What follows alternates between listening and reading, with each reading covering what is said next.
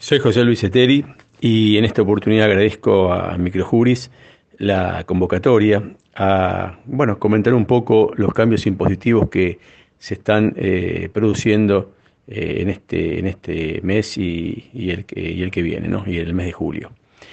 Eh, yo soy contador público, periodista económico, las dos carreras de la Universidad de Buenos Aires.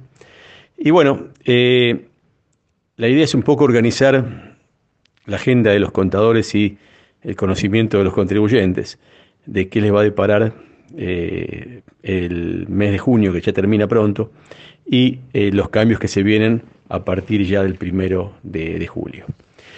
Eh, los cambios están, para resumirlos, benefician a los empleados en relación de dependencia, que van a ser los primeros en recibir la reducción de los impuestos ya a fin de mes, con el sueldo del mes de junio y también eh, con el aguinaldo. No es para todos, ya vamos a ver en, un ratito que ahí va a haber tres categorías de, trabajadores frente al impuesto a las ganancias.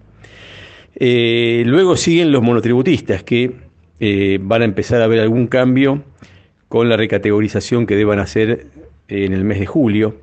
recordemos que los monotributistas tienen dos momentos que deben recategorizar este, su encuadre frente al régimen de acuerdo a la variación que tuvieron de parámetros de facturación, etcétera, etcétera, digamos. Y por último, el beneficio viene para los siempre rezagados autónomos, contribuyentes autónomos, que en este caso recién van a poder aprovechar alguna ventaja plenamente el año que viene, el 2023, eh, dentro de un año casualmente. Este, pero bueno, alguna cosita van a poder recuperar ya en agosto cuando puedan, cuando vayan a poder recalcular eh, los montos de los anticipos correspondientes al impuesto que deban pagar por este año 2022.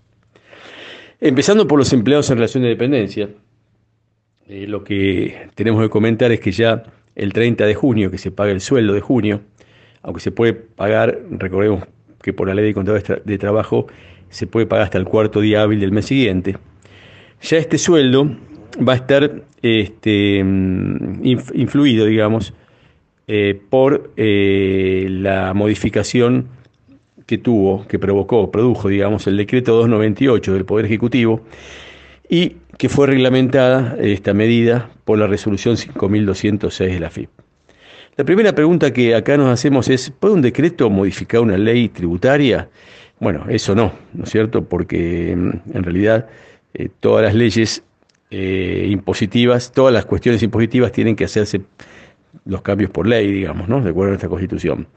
Sin embargo, la ley 27617 delegó en forma permanente la facultad al Poder Ejecutivo para que en cualquier momento pueda realizar modificaciones en la retención del impuesto a las ganancias eh, para los empleados en relación de dependencia. El impuesto que deben pagar por el año fiscal, que es el año calendario. ¿Esto es lógico? Yo entiendo que no, porque en realidad este, el resguardo que da la Constitución, el paraguas que da la Constitución, es que toda, toda modificación impositiva surge en función de lo que establezca el Poder Legislativo, digamos, ¿no es cierto? Entonces, delegar una facultad de modificación impositiva eh, en forma permanente por medio de una ley es algo este, incorrecto, ¿no? Desde mi punto de vista. Ya esto pasó en otros años, ¿no? Eh, en el 2013, cuando también se delegó la facultad al Poder Ejecutivo a modificar determinados montos de deducciones, que después fue derogado por el gobierno anterior. Eh, esta facultad, ¿no es cierto?, definitiva que tenía el Poder Ejecutivo. Entonces, el cambio en ganancias se puede hacer, lo puede hacer el Poder Ejecutivo cuando discrecionalmente o espasmódicamente este, lo desea hacer, digamos, ¿no? Lo digo así con estos adjetivos porque realmente, este, como dije antes, no es lógico que, que, pueda ser así, digamos, ¿no? que, sino que toda modificación impositiva tenga que resultar de este, una ley del Congreso. Eh, pero también, digamos, además del sueldo del, junio, del mes de junio, para algunos trabajadores, van a estar beneficiados también eh, el pago del aguinaldo con respecto al impuesto a las ganancias. Entonces, eh, vamos a ver ahora eh, qué pasó, qué va a pasar, digamos, con las retenciones que se hicieron de enero a mayo. Otra cuestión que se modifica desde el punto de vista tributario es que el año se parte en dos. Esto ya pasó el año pasado, donde también sucedió lo mismo. El año se partió, digamos, para la liquidación impositiva del impuesto a las ganancias, cosa que va contra el espíritu de la misma ley que habla que eh, el impuesto a las ganancias para las personas humanas tiene el carácter de anuales, de liquidación anual, de ejercicio, digamos, y que eso coincide con el año calendario. Entonces ya se está desvirtuando la forma en que debería liquidarse el impuesto a las ganancias para, este, para estos actores, digamos. Sin embargo, el año 2022 también ahora se parte en dos. Lo que sucedió del 1 de enero al 31 de mayo, en donde hubo una cantidad de trabajadores que estuvieron excluidos de la retención de ganancias, y ahora a partir de junio se, eleva ese escalón de exención al monto mensual bruto de 280.792.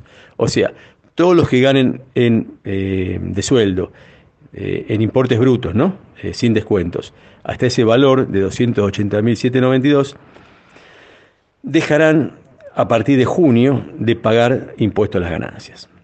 ¿Qué pasó entonces con lo que pasó, con lo que se dio de enero a mayo? Nada, en ese caso queda lo que pasó, digamos, las retenciones que, que, se hicieron siguen vigentes y no hay ningún tipo de cambios y ni devoluciones tampoco de esa retención. Entonces, a partir eh, de junio, en función de ese sueldo que hablamos, ese nivel, ese tope de 280.792, hasta ese valor va a estar exento de sueldo y hasta ese valor va a estar excluido también el aguinaldo del pago del impuesto a las ganancias. Eh, con, el, aguinaldo pasa algo, hay una situación especial, porque el aguinaldo es algo que se va devengando mes a mes. Eh, entonces, si bien se paga en junio, para la retención de ganancias se considera eh, en cuotas partes en función del devengado. Otra cuestión, otra cuestión que estaría eh, incumpliendo, digamos, la ley de impuesto a las ganancias, que habla que la cuarta categoría, o digamos, la retención del impuesto a los sueldos, se rige, se debería regir por el sistema de lo percibido. Mientras que aquí, en otra de las modificaciones que se hizo anteriormente, se dejó de lado ese sistema, ese criterio, y para esta renta, para este régimen, solo por el aguinaldo, se considera en función del devengado. Entonces, si a una persona, un empleado en relación de dependencia, eh, que llega a su sueldo a un valor inferior a 280.792 en el mes de junio, ese aguinaldo que cobra, lo que habrá que determinar si de enero a mayo influyó o la incidencia que tuvo esa, cuota parte de aguinaldo de vengada en el cálculo de la retención del impuesto a las ganancias realizado. Entonces, como este, ese aguinaldo ya vino calculándose el impuesto a las ganancias, ahora que se paga, lo que debería hacerse es reintegrar, para los que están exentos en función del nuevo monto, reintegrarle lo que se le descontó en esa porción, en esa parte, del impuesto a las ganancias durante los meses de enero a mayo de este año. Eso hay que hacerlo entonces con el primer sueldo que se pague ahora luego de la sanción de este decreto y de la reglamentación. O sea que ya en el mes de junio habría que reintegrarle a los empleados la retención por la incidencia del aguinaldo eh, en el cálculo de la retención del impuesto a las ganancias, solamente para aquellos entonces que, a partir de junio quedan exentos, ¿no es cierto? Que son los saberes brutos mensuales de 280.792. Eh, esto genera toda una cuestión de modificación de los sistemas en las empresas, no es una cuestión sencilla, digamos, ¿no? porque hay que adecuar todo esto a esta normativa y en función de eso eh, trabajar y liquidar este, esta devolución, digamos, por el aguinaldo nada más, ¿no? Del impuesto a las ganancias. ¿Qué actores van a ver entonces a partir de ahora, de junio? Y van a ver trabajadores de distinto tipo. Los trabajadores que están exentos de ganancias, que son aquellos que ganen de junio a diciembre, si no llega a haber otro cambio en el medio, hasta 280.792 eh, pesos brutos por mes de sueldo. Después va a haber otros trabajadores que ganen de 280.792 hasta otro tope que es 324.182 también bruto, que van a tener una opción no de estar eximidos del impuesto a la ganancia totalmente, sino que lo que van a tener es una deducción especial, adicional, que va a ser progresiva, o sea, se va a ir, a ir, este, va a ir disminuyendo, digamos, ese, ese, porcentaje, que es ese monto que se deduce, a medida que el sueldo sube, digamos. Es una deducción especial progresiva. A, medida que sube el, sueldo, baja la deducción que se puede computar, digamos, ¿no? ¿Van a pagar estos segundos actores impuestos a ganancias? Sí, pero van a pagar lo, que deberían pagar si no hubiera este, este, beneficio, no, porque van a tener un impuesto a las ganancias disminuido en función de, esas, de esos escalones progresivos de deducción que van a poder computar. Y por último, los que cobren de sueldo bruto mensual de más mayor a 324.182, estos eh, empleados y estos trabajadores van a seguir pagando impuestos a las ganancias sin ningún tipo de modificación. Eh, la verdad que es eh, discriminatorio, porque por ejemplo, y además es muy injusto, porque hay un trabajador que por ahí en vez de ganar 280.792 bruto, gana 280.795 y ya esa persona pasa a pagar ganancias. Entonces el límite es muy eh, sutil, es muy, es muy, es una barrera muy, muy complicada, digamos, para, para, porque si digamos alguien hace horas extras, independientemente que las horas extras tienen un tratamiento especial para el cálculo de ganancias, puede significar que supere ese tope, y si supera ese tope, eh, le obliga a pagar el impuesto a las ganancias. Entonces, acá está la primera cuestión a observar. Segunda cuestión a observar. ¿Discrimina a los trabajadores en función de su carga de familia? No. Porque puede ser que haya dos empleados que ganen menos de ese valor tope, uno esté casado y otro no, y los dos dejan de pagar. Cuando por ahí, o digamos, este, más grave sería si uno pasa por un poquito este, ese límite y está casado y tiene hijos, y tiene que pagar ganancias a pesar de tener hijos y estar casado, con respecto a un soltero que está por debajo de ese límite. Entonces también se, deja, se, se, ven estas cuestiones que generan injusticia, digamos, ¿no? El cálculo de la retención del impuesto a las ganancias. Recordemos que el, ajuste eh, que está establecido en la ley eh, eh, se hace todos los años en función de la variación del índice salarial RIPTE, que que se compara de octubre a octubre del año siguiente, digamos, ¿no? Y, ese índice es el que establece el cálculo o la actualización de todas eh, las deducciones y las tablas de la liquidación del impuesto a las ganancias. Eh, el segundo, los, segundos contribuyentes son los monotributistas. En este caso no hay delegación de facultades al Poder Ejecutivo, entonces se necesita de una ley, que es lo que está tratando ahora esta semana. Ya el Senado ya tiene aprobación del diputados para em, aliviar eh, por efectos de la inflación, también porque estas tablas tienen una actualización anual, digamos, en función del índice previsional. Fíjense que incluso hay distintos índices para los distintos impuestos, ¿no? Cuando debería ser un, único índice para todo de actualización. Sin embargo, bueno, em, esto se actualiza en forma anual por el índice previsional.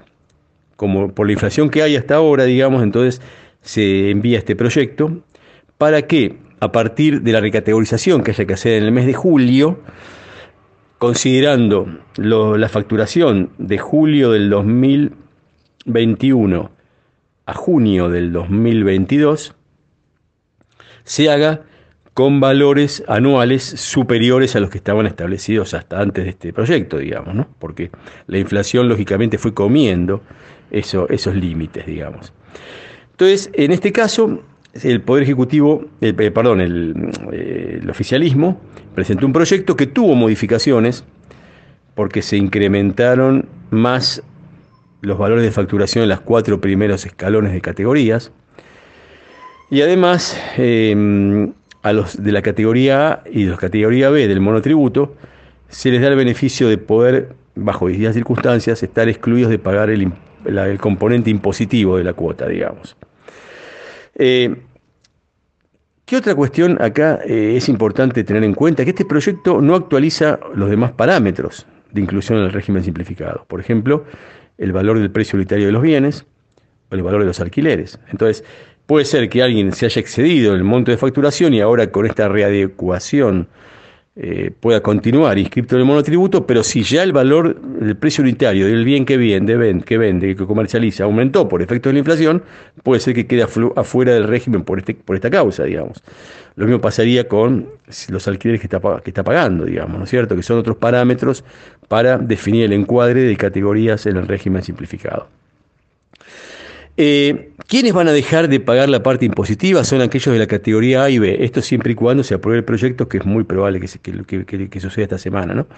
Pero para eso, para dejar de pagar la parte impositiva, que además está en la categoría A y B, no pueden tener cargos públicos, trabajos en relación de dependencia, no pueden ser jubilados, tampoco tienen que ser directores de sociedades, ni tener inversiones financieras o participaciones en utilidades de empresas que superen el monto de facturación de la categoría A, que se propone ahora, y aquellos que alquilen eh, bienes muebles e inmuebles.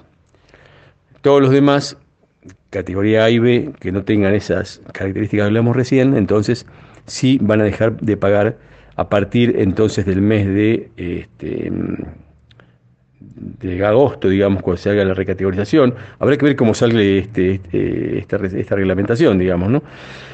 Pero podría ser ya a partir de julio. Recordemos que se paga por mes por el mes este, corriente el monotributo. Entonces ya a partir de julio quizás si llega a salir esto reglamentado ya dejarían de pagar la parte impositiva. Eh, entonces, próxima recategorización que vence el 20 de julio, habría, si sale la ley, de que tener en cuenta estos valores incrementados. Por ejemplo, la categoría A el valor de facturación anual pasa a 748.382. La categoría K, que es la última, para venta de bienes, es 6.019.594. Y la última de servicios, 4.229.985.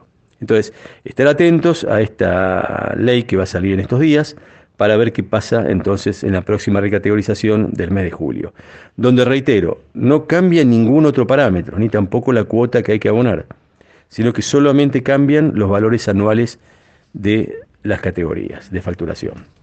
Hay un tema importante, porque muchos que facturaron no pueden, no pudieron trasladar la inflación a sus precios, a las facturas.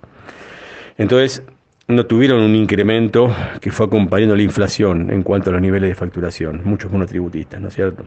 Es probable entonces que en función de esta nueva, eh, la nueva adecuación, digamos, de los valores de facturación de parámetro, bajen de categoría. Entonces, bueno, tendrán que hacer el trámite de bajar la categoría, ¿no?